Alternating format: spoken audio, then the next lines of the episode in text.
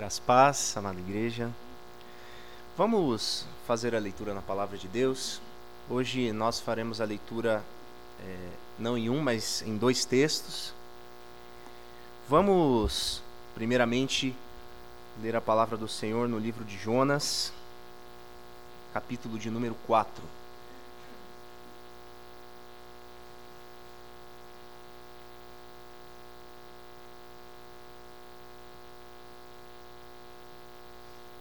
Jonas, capítulo 4. Nós faremos a leitura dos versículos de 1 a 11. Jonas 4, de 1 a 11. Jonas, ali pertinho de Miqueias. Diz assim a palavra do Senhor. Com isso, Desgostou-se Jonas extremamente e ficou irado. E orou ao Senhor e disse: Ah, Senhor, não foi isso que eu disse, estando ainda na minha terra? Por isso me adiantei fugindo para Tarsis, pois sabia que és Deus clemente e misericordioso, e tardio em irar-se, e grande em benignidade, e que te arrependes do mal. Peço-te, pois, ó Senhor, tira minha vida, porque melhor me é morrer do que viver. E disse o Senhor: razoável essa tua ira? Então Jonas saiu da cidade e assentou-se ao oriente da mesma, e ali fez uma enramada, e repousou debaixo dela, à sombra, até ver o que aconteceria à cidade. Então fez o Senhor Deus nascer uma planta, que subiu por cima de Jonas, para que fizesse sombra sobre sua cabeça, a fim de o livrar do seu desconforto. Jonas, pois, se alegrou em extremo por causa da planta. Mas Deus, no dia seguinte, ao subir da alva, enviou um verme, o qual feriu a planta, e esta se secou. E nascendo o sol, Deus mandou um vento calmoso oriental. O sol bateu na cabeça de Jonas, de maneira que desfalecia, pelo que pediu para si a morte, dizendo: Melhor me é morrer do que viver. Então perguntou Deus a Jonas: É razoável essa tua ira por causa da planta? E ele respondeu: É razoável minha ira até a morte. Tornou o Senhor: Tens compaixão da planta que te não custou trabalho, a qual não fizeste crescer, que numa noite nasceu e numa noite pereceu. E não hei de eu ter compaixão da grande cidade de Nínive, em que há mais de cento e vinte mil pessoas que não sabem discernir entre a mão direita e a mão esquerda, e também muitos animais? Vamos ler agora no Evangelho de Mateus, capítulo de número 20. Mateus, capítulo, capítulo de número 20. Mateus 20, nós faremos a leitura dos versículos de 1 a 16. Mateus, capítulo 20, versículos de 1 a 16. Diz assim a palavra do Senhor. Porque o reino dos céus é semelhante a um dono de casa que saiu de madrugada para assalariar trabalhadores para sua vinha. E tendo ajustado com os trabalhadores a um denário por dia, mandou-os para a vinha. Saindo pela terceira hora, viu na praça outros que estavam desocupados, e disse-lhes: Ide vós também para a vinha, e vos darei o que for justo. Eles foram. Tendo saído outra vez, perto da hora sexta e da nona, procedeu da mesma forma. E saindo por volta da hora undécima, encontrou outros que estavam desocupados e perguntou-lhes: Por que estivestes aqui preocupados, desocupados o dia todo? Responderam-lhe: Porque ninguém nos contratou. Então lhes disse ele: Ide também vós para a vinha. Ao cair da tarde, disse o senhor da vinha ao seu administrador: Chama os trabalhadores e paga-lhes o salário, começando pelos últimos e indo até os primeiros. Vindos da hora undécima, recebeu cada um deles um denário. Ao chegarem os primeiros, pensaram que receberiam mais. Porém, também estes receberam um denário cada um. Mas tendo o recebido, murmuravam contra o dono da casa, dizendo: Estes últimos trabalhadores, esses últimos trabalharam apenas uma hora. Contudo, os igualaste a nós, que suportamos a fadiga e o calor do dia. Mas o proprietário, respondendo, disse a um deles: Amigo, não te faço injustiça. Não combinaste comigo um denário? toma o que é teu e vai-te, pois quero dar este último tanto quanto a ti. Porventura, não me é lícito fazer o que eu quero do que é meu? Ou são maus os teus olhos porque eu sou bom? Assim, os últimos serão primeiros e os primeiros serão últimos, porque mu muitos são chamados, mas poucos escolhidos. Amém. Vamos orar mais uma vez? Pai, obrigado pela tua palavra, agora lida e que será proclamada. Senhor, que seja o teu Espírito a falar as nossas vidas, Pai. Desejamos ouvir a tua voz, que o nosso coração neste momento, Pai, esteja aberto pelo teu Santo Espírito para ouvirmos a tua boa vontade às nossas vidas, Pai. É isso que te pedimos neste momento, em nome do teu Filho amado Jesus. Amém. Essa última semana ocorreu o primeiro debate entre os candidatos à presidência da República do nosso país. Com isso, os irmãos podem ficar sossegados que nós não falaremos de política aqui essa noite. Mas um dado interessante e ao mesmo tempo incômodo foi o de que a maioria dos jornalistas, das pessoas que analisaram esse debate, estranharam o comportamento dos candidatos. Eles estavam, com exceção de algumas, alguns acontecimentos ou outros, excessivamente calmos e respeitosos uns com os outros.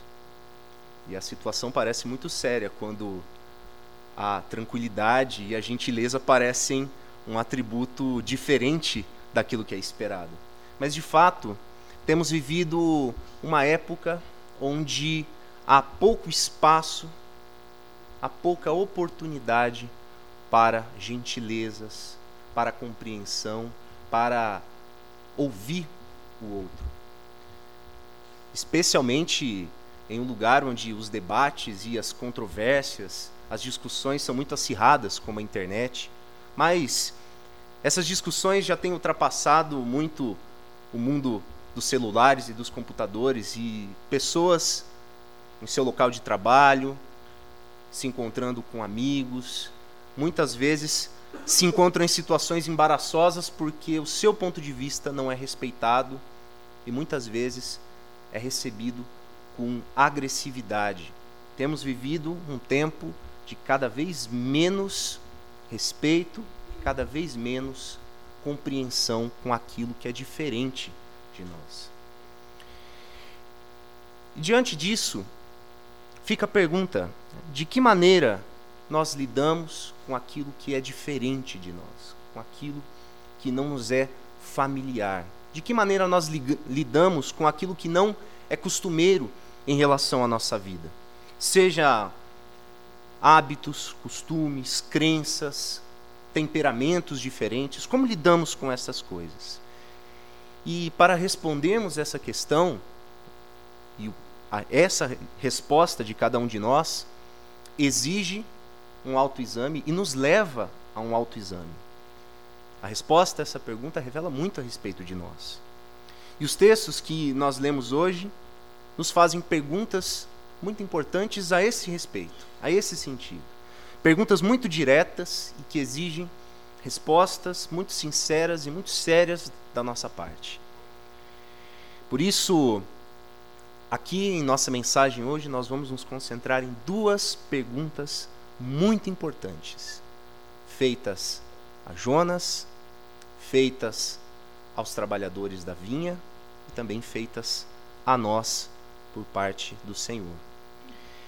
E gostaria de começar então falando a respeito de Jonas e da sua experiência muito impactante e que nos ensina muito a respeito daquilo que eu acabei de colocar a nossa reflexão. Todos nós conhecemos desde pequenos, muitos de nós desde muito pequenos conhecemos a história de Jonas, o profeta enviado a Nínive, a capital da Assíria, para pregar. Jonas se recusou a pregar em terras pagãs.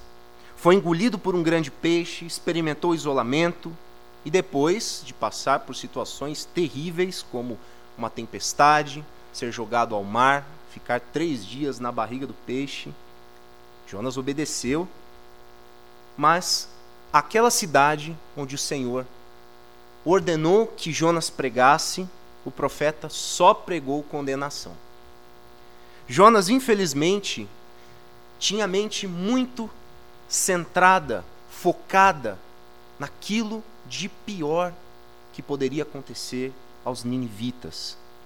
Jonas estava focado demais naquilo de ruim que aquela cidade apresentava para poder se afeiçoar, ter alguma simpatia por aquelas pessoas. O livro de Jonas foi escrito por volta do século V a.C. E nesse período já estava em curso o retorno do povo de Deus do cativeiro. O retorno do povo à terra de Israel foi marcado por duas coisas muito importantes.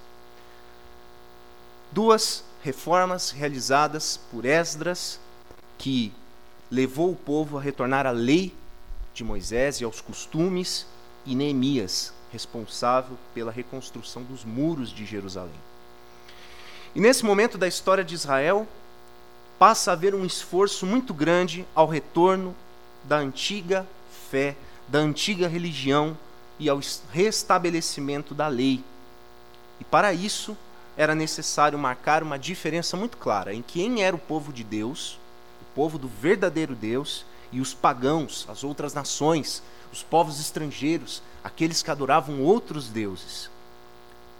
Para o povo naquela época, pelo menos para uma boa parte do povo, Deus, depois de tê-los castigado no cativeiro, exigia separação total de qualquer coisa que não pertencesse a ele, que fosse de outros povos.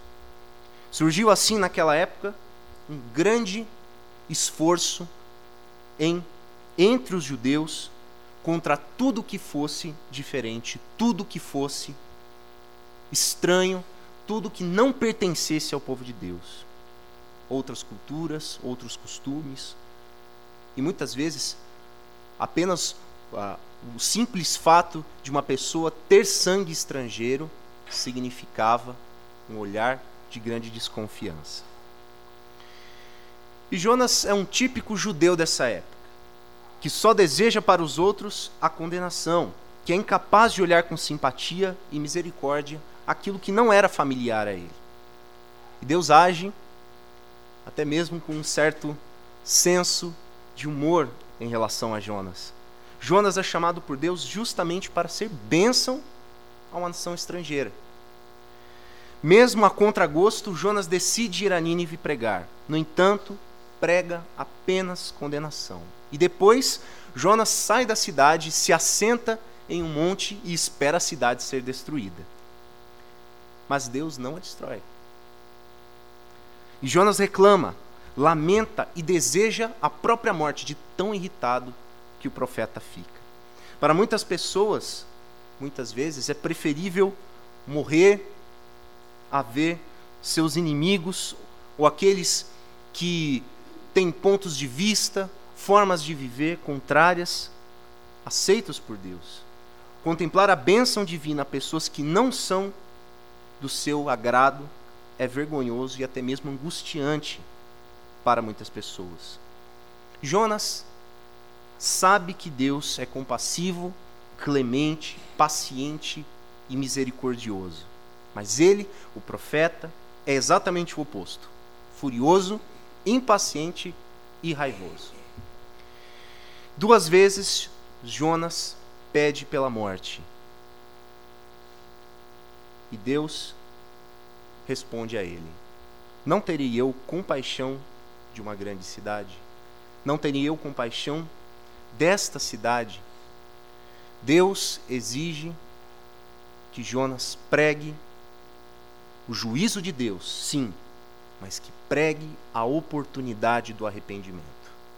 E mesmo sem pregar o arrependimento, o povo se arrepende. Bem, a história de Jonas nos traz uma lição muito importante e muito semelhante à parábola de Jesus que nós também lemos hoje. Nessa parábola, Jesus nos conta que uma pessoa representando Deus na história, tem misericórdia dos trabalhadores que foram chamados só lá no fim do dia, os últimos trabalhadores, aqueles que ficaram o dia todo ociosos porque não encontraram emprego. Lhe dando a mesma quantia que havia combinado com os trabalhadores que ele chamou pela manhã. A primeira impressão que temos dessa parábola é a rejeição. A primeira imagem que nos vem é a rejeição. Dentro da lógica humana, da nossa maneira humana, carnal de pensar, acostumada com as relações de troca e as recompensas, essa parábola soa hoje, no mínimo, injusta.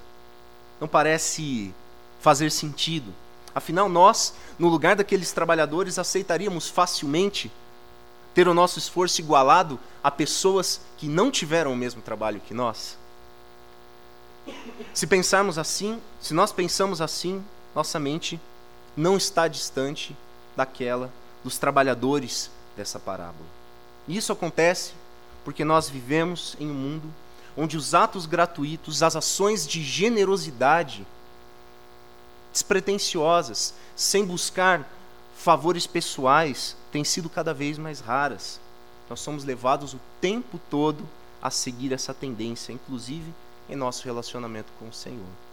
Já os irmãos já pararam para reparar como muitas vezes um gesto de generosidade ganha as manchetes dos jornais, como é, funcionários que encontram um, um, um, um documento, é, uma mala, uma carteira com pertences e dinheiro, e algo que deveria ser natural, algo que deveria ser corriqueiro, um ato de gratuidade, é visto com tanto alarde, justamente porque tem faltado em nosso mundo hoje esse desprendimento, essa generosidade, essa maneira de pensar que não está ligada a, ao favorecimento, a essa ideia de recompensa. Toda vez que pensamos que a nossa moral, nossa conduta, tudo que fazemos de modo certo, são meios para merecermos a graça de Deus, deixamos de entender o amor de Deus e o seu maior mistério. Deus justifica os injustos, aqueles que nada merecem, os que apenas dependem da sua graça e amor. E todos nós nos enquadramos nessa situação. Afinal de contas, é o próprio Jesus que nos diz que não há um justo, um sequer. Quando pensamos que Deus está sendo injusto conosco, estamos apenas nos auto-enganando, pensamos, pensando que temos o direito de cobrar de Deus alguma recompensa. O amor de Deus é igual para todos. Não é um amor que dá preferência àqueles que ditam quem pode e quem não pode pertencer à comunidade dos salvos. A parábola de Jesus, no seu final, ao seu final, Jesus pergunta aos seus ouvintes: Os teus olhos são maus porque eu sou bom? Na boca do trabalhador, Cristo pergunta: Os teus olhos são maus porque eu sou bom? Em outras palavras, a pergunta seria: Por que se incomodar diante da bondade? Jonas é o único livro da Bíblia que não termina com uma afirmação. Ele termina com uma pergunta, uma interrogação. E da mesma maneira, a parábola que nós lemos também termina com uma pergunta. E essa pergunta ecoa para nós hoje. Nós não sabemos como a história de Jonas termina, como ele respondeu a esse questionamento de Deus. Há um grande horizonte para pensarmos de que forma cada um de nós trabalha as nossas expectativas em relação a Deus. A parábola que nós lemos também segue o mesmo caminho, e ela nos pergunta hoje: Os teus olhos são maus porque eu sou bom? Irmãos, Nessa noite, Jonas, somos cada um de nós. Os ouvintes dessa palavra somos todos nós hoje. Devemos sempre pensar e pautar a nossa relação com o Senhor, não pela via da retribuição, mas pelo caminho da graça. E entendermos que essa graça é abundante em todos aqueles a quem o Senhor deseja manifestar essa graça. E nossa relação com Deus certamente é medida pelo modo como nós lidamos com isso. Assim, encerro a nossa reflexão com essas duas perguntas dos textos de hoje. Não terei eu compaixão da grande cidade? Não terei eu compaixão daqueles que são alvo e devem ser alvo do nosso amor, mas que são diferentes? Os teus olhos são maus porque sou bom? A resposta a essas perguntas deve sempre calar fundo ao nosso coração como um espelho, um reflexo de nossa relação com o Senhor. Que Deus assim nos abençoe.